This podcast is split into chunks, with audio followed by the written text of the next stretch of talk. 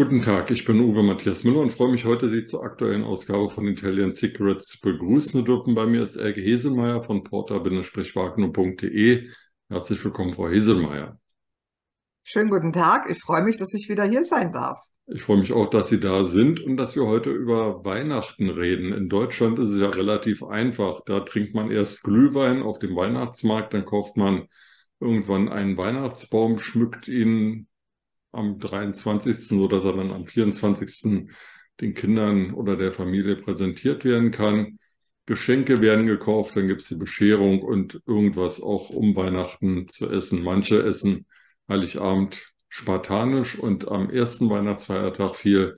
Andere halten sich nicht dran und essen die ganzen Weihnachtsfeiertage viel, was sich dann auch immer irgendwie niederschlägt in ja. Anzuggrößen und Kleidergrößen. Genau, da waren dann wieder diese bösen Männchen am Werk, die alles enger genäht haben. Genau so ist es. Oder zu heiß gewaschen. Ja.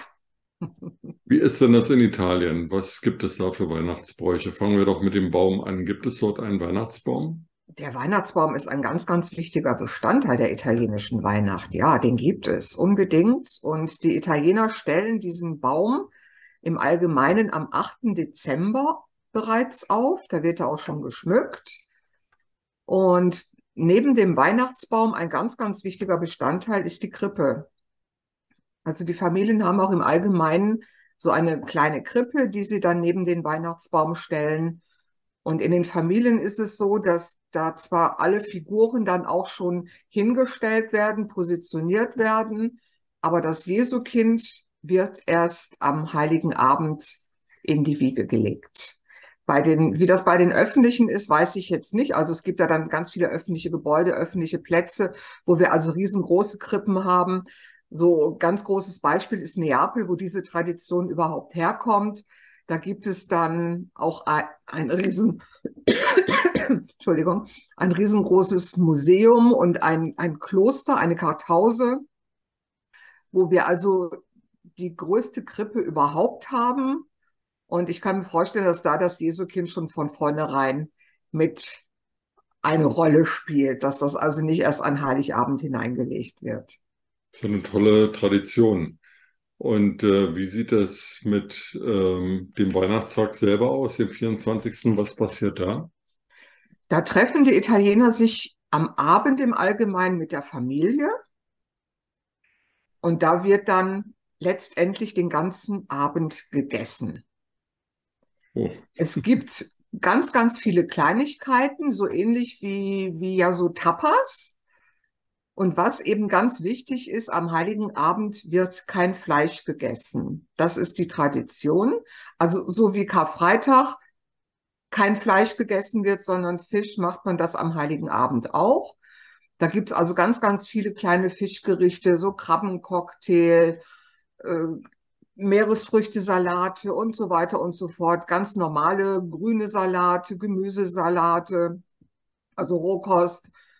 Und ein ganz, ganz wichtiges Gericht zum Beispiel, das ist Spaghetti alle Vongole, also Spaghetti mit Venusmuscheln. Da habe ich auch das Rezept weitergeleitet. Das wird dann veröffentlicht. Und das ist zum Beispiel so ein ganz, ganz traditionelles Gericht, was man am Heiligen Abend zu sich nimmt. Und ja, wenn man dann alle Gänge durch hat quasi, dann gibt's natürlich auch was Süßes. Und in Italien gibt es ja traditionell den Panettone. Das ist quasi analog zur Colomba, die es Ostern gibt. Das ist ja die Friedenstaube. Und an Weihnachten oder auch in der Vorweihnachtszeit gibt es den Panettone. Das ist also ein Hefegebäck, ein riesengroßer Hefekuchen, den es mittlerweile auch in ganz, ganz vielen Variationen gibt. Also klassisch ist er dann mit Rosinen und Succade und Zitronat und wird mit ein bisschen Puderzucker bestäubt. Aber man bekommt ihn mittlerweile auch mit Schokocreme und Pistaziencreme gefüllt, also wirklich mit allen möglichen anderen ja, Cremes und, und Leckereien drin. So, jetzt haben wir zu Abend gegessen und Leckereien in uns hineingepackt und wahrscheinlich auch einen Wein getrunken oder einen Grappa. Was passiert dann? Ja, den Grappa braucht man unbedingt nach dem Essen, auf jeden Fall, zum Espresso vorzugsweise. Ja, nach dem Essen geht man dann im Allgemeinen zur Messe. Ist das so, ja? Ja. Da gibt's also diese Mitternachtsmesse. Das machen auch viele Familien nach wie vor traditionell. Und wenn man dann wieder zu Hause ist, dann, das ist ja dann mittlerweile der 25. Und das ist dort dann Babbo Natale, das ist dann der Weihnachtstag an sich. Und an diesem Tag beziehungsweise in der Nacht tauscht man dann die Geschenke aus. Da ist dann letztendlich die Bescherung. Und da gibt's die Geschenke für groß und klein. Die armen Kinder, die müssen ja dann lange warten. Und das ist ein, Ver Entschuldigung, ein sehr, sehr langer Tag. Ja, das stimmt. Gibt es denn äh, in Italien auch äh, die Tradition, am ersten Weihnachtsfeiertag eine Weihnachtsgans oder was anderes Edles zuzubereiten? Ja, mittags trifft man sich dann wieder mit der Familie. Und als hätte man am Heiligen Abend nicht schon genug gehabt, gibt's dann nochmal ein richtig üppiges Mahl. Und da macht man dann zum Beispiel als ersten Gang oder als Vorspeise ganz häufig etwas, was wir in Deutschland als, also die schwäbischen Maultaschen. Das gibt es dort so ähnlich. Und zwar ist das dann oder nennt sich das Tortellini in Brodo. Mhm. Das sind dann Tortellini in einer Brühe.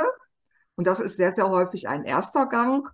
Ja, und als Hauptgericht, als Hauptgang gibt es dann ganz, ganz oft auch eben Gänsebraten, Ente oder eben einen anderen Braten. Aber da wird dann auch wieder wirklich richtig üppig gegessen und das ist eigentlich für Italien nicht typisch, um die Mittagszeit so eine üppige Mahlzeit zu sich zu nehmen, weil der Italiener ja meistens mittags nur leichte Kost bevorzugt und dann abends eben lieber ins Restaurant geht oder dann eben auch so mehrere Gänge zu sich nimmt. Und das ist dann am ersten Weihnachtsfeiertag ist das die ganz große Ausnahme. Da wird dann also wirklich richtig zugeschlagen. Wann wird denn der Weihnachtsbaum wieder abgeschmückt und abgebaut? Im Allgemeinen am 6. Januar, am Heilige also, Drei Könige. Also wie bei uns. Wie bei uns. Beziehungsweise in Italien ist das noch ein, ein zusätzlicher Tag, beziehungsweise der nennt sich auch noch anders, nämlich Estefania. Mhm.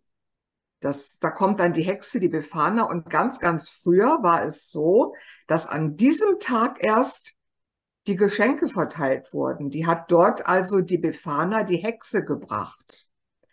Und heute hat das so nicht mehr die Tradition, wie es früher war. Da gibt's die Geschenke, wie vorhin schon gesagt, eben am, in der Nacht von, vom 24. auf den 25. Dezember. Und die Befana, die bringt heute äh, den Kindern nur noch Süßigkeiten, denen die lieb waren und denen, die nicht so lieb waren, bringt sie Kohle als Bestrafung. Aber weil die italienischen Kinder natürlich alle lieb sind, gibt es keine Kohlen mehr, sondern nur noch Süßigkeiten. Ja, ich glaube das sofort. Aber das klingt doch sehr schön. Das zeigt doch, ähm, dass äh, Weihnachtsbräuche relativ ähnlich sind über die Grenzen hinweg. Und mir hat gut gefallen an Ihrer Beschreibung, dass eben die Familie zusammenkommt und da tatsächlich nicht nur einen halben Tag miteinander verbringt, sondern ein, anderthalb oder zwei Tage miteinander ja. verbringt. Äh, in Italien ist ja die Familienverbundenheit, glaube ich, noch größer als in Deutschland, aber auch da ist es eben so, nicht jeder wohnt mehr bei den Eltern oder Großeltern da im Dorf, sondern viele sind ja auch recht weit weggezogen innerhalb von mhm. Italien. Und dann an diesem Tag wieder zusammenzukommen, ist auch ein schöner Brauch. Ja, also ich war ja mal lange Jahre für die italienische Handelskammer in Frankfurt freiberuflich tätig, habe dort ein Büroprojekt begleitet und habe dort natürlich dann sehr, sehr viele Italienerinnen kennengelernt, die vielleicht schon in jüngeren Jahren, vielleicht aber auch erst später nach ihrem Studium, nach der Ausbildung nach Deutschland gekommen sind. Und die kamen dann auch wirklich aus allen Regionen Italiens aber egal wie alt diese Damen nun waren, ob sie Anfang 20 waren oder Mitte 30, an ein oder zwei Tage vor Weihnachten war der Flug gebucht und dann wurde zu den Eltern geflogen. Und was mich damals so ein bisschen irritiert hat, auch diejenigen, die in einer Beziehung lebten, da ist der Partner zu seinen Eltern geflogen nach Italien. Die wohnten dann teilweise in ganz, ganz anderen Regionen. Und die Frau ist halt, also diese Kollegin von mir, die ist dann halt zu ihren Eltern geflogen. Das heißt, sogar Paare, solange sie nicht verheiratet waren, haben getrennt voneinander Weihnachten verbracht. Das fand ich ein bisschen irritierend. Aber mit der Familie. Mit der, mit der eigenen Familie, ganz genau. genau. Das ist für die Italiener halt wirklich wichtig. Und da gab es auch für, für meine ehemaligen Kolleginnen überhaupt kein Vertun. Das war für sie ganz selbstverständlich. Weihnachten bin ich bei meiner Familie. Weihnachten gehört meiner Familie. Ja, ist doch super. Ja. Ich finde Herr Frau Jeselmeier, dann hoffen wir, dass wir noch ein paar besinnliche Tage haben. Bis äh, Heiligabend ist ja noch ein bisschen hin, aber ja. die Adventszeit hat ja schon begonnen mit dem entsprechenden deutschen Schmuddelwetter. Und ja, schauen wir mal. Vielleicht entweder kommt die Sonne raus oder es wird nochmal richtig kalt und schneit. Eins von ja, beiden. das wäre doch schön. Dann wird es auch ein bisschen weihnachtlich. Genau. Vielen Dank für Ihre Einstimmung heute und Buon Natale, sagt man, oder? Buon Natale. Sie. Ja, sehen Sie. Mein Italienisch ist, ist fast perfekt. Nicht üppig, aber perfekt. ciao. Okay, ciao, a presto, ciao.